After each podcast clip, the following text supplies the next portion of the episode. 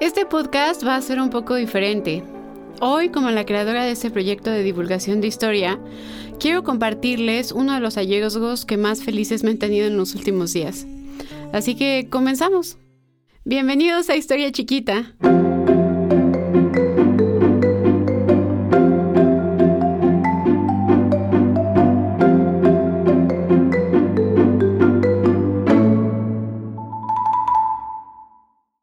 Hace algunos días eh, me había obsesionado con una canción de Al Jay llamada Taro.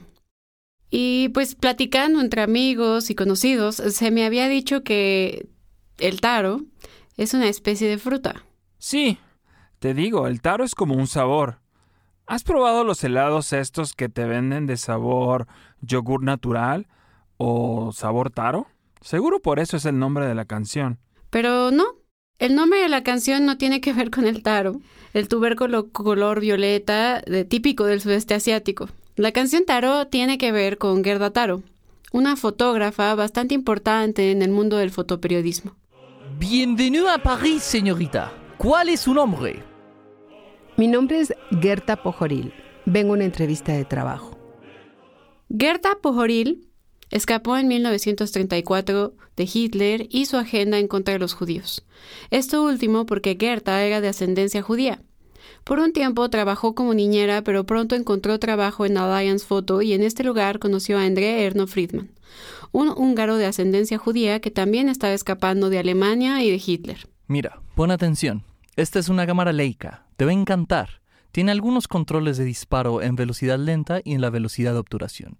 Es de un rango focal de 35 milímetros. Vale, Déjame jugar con ella. Entendí todo. André le enseñó rápidamente a Gerta a utilizar su cámara y juntos se convirtieron en pareja y en fotógrafos. Solo que su trabajo no se vendía bien en Europa, sobre todo por ser judíos y liberales. Así que idearon un plan. Es perfecto, Gerta.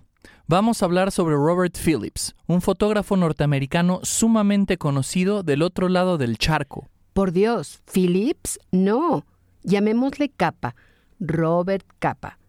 Y sí, aumentamos la cotización de las fotografías. Nosotros seremos sus representantes en Europa. Exacto. Gerta, eres increíble. Es un magnífico plan.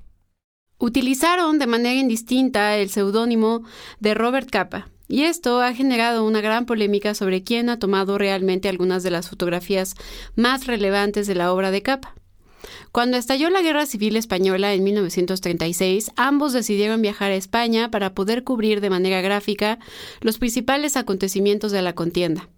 Ambos estaban dentro de la lucha antifascista y con la causa de la República, y firmaban las fotografías con el nombre de capa, de manera indistinta, pero comenzaron a distanciarse entre sí. No más. Tú firmas como capa si quieres, pero yo, yo firmo como foto taro. Después de este distanciamiento, André Erno Friedman abandonaría España y regresaría a París. Pero Gerta se quedaría tomando fotografías en el frente.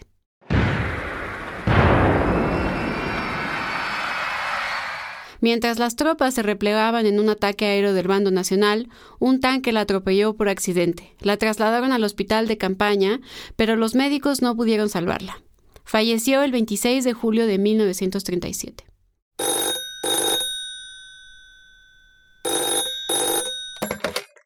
¿Sí? ¿Qué? Ah.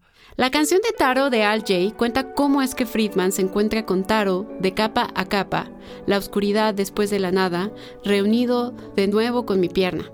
André murió mientras había ido a tomar fotografías en los años 50 a Vietnam, durante la guerra por la independencia de Indochina. Perdió su pierna y la vida, después de pisar una mina antipersonas. La canción de Al Jay cuenta cómo es que André está nuevamente reunido con Taro, el otro capa y su pierna. Taro es la primera fotoperiodista muerta en campo de guerra.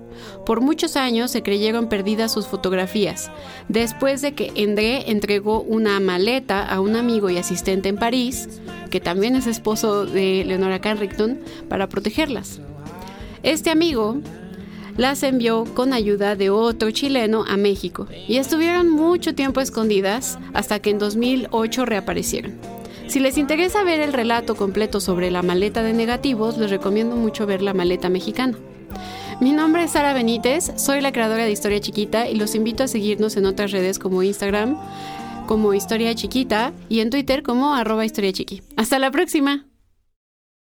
¿Estás listo para convertir tus mejores ideas en un negocio en línea exitoso? Te presentamos Shopify. Tal vez no lo sabías, pero nuestro podcast More Than Mamis es un negocio y lo empezamos por supuesto para desahogarnos y hablar sobre la maternidad, no para convertirnos en expertas de ventas y del e-commerce. Así que sí, necesitábamos ayuda para vender nuestro merch y poner en marcha nuestra tienda. ¿Y cómo suena con Shopify? Llegó otra venta. Shopify es la plataforma de comercio que está revolucionando millones de negocios en todo el mundo. Ya seas un emprendedor desde tu casa o desde donde sea, Shopify es la única herramienta que necesitas para iniciar, administrar y hacer crecer tu negocio sin dificultades. Con Shopify puedo gestionar pedidos, envíos y pagos desde cualquier lugar, brindándote toda la información y estadísticas de tus ventas al detalle. Regístrate para un periodo de prueba con tan solo un dólar al mes en shopify.com barra sonoro, todo en minúsculas. Ve a shopify.com barra sonoro para llevar tu negocio al siguiente nivel. Shopify.com barra sonoro.